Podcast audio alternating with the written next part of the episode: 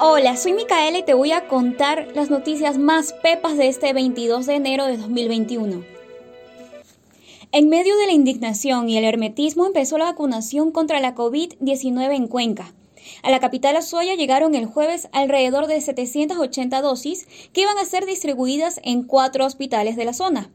Gremios médicos aseguran que no son suficientes.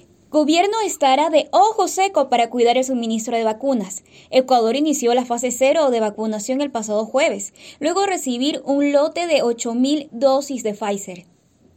Triste noticia para la hinchada amarilla. Cristian Colma se despidió con un mensaje muy emotivo de Barcelona. El delantero paraguayo colgó una publicación en su cuenta de Instagram donde expresó su agradecimiento a la hinchada amarilla. Maestrini, Hoyos, Garcés, López y Quiñones llegan con una puntería fina al equipo torero. Las nuevas contrataciones del Barcelona hicieron 45 goles en el 2020. No te pierdas de todas las actualizaciones en extra.es, el mejor diario del Ecuador.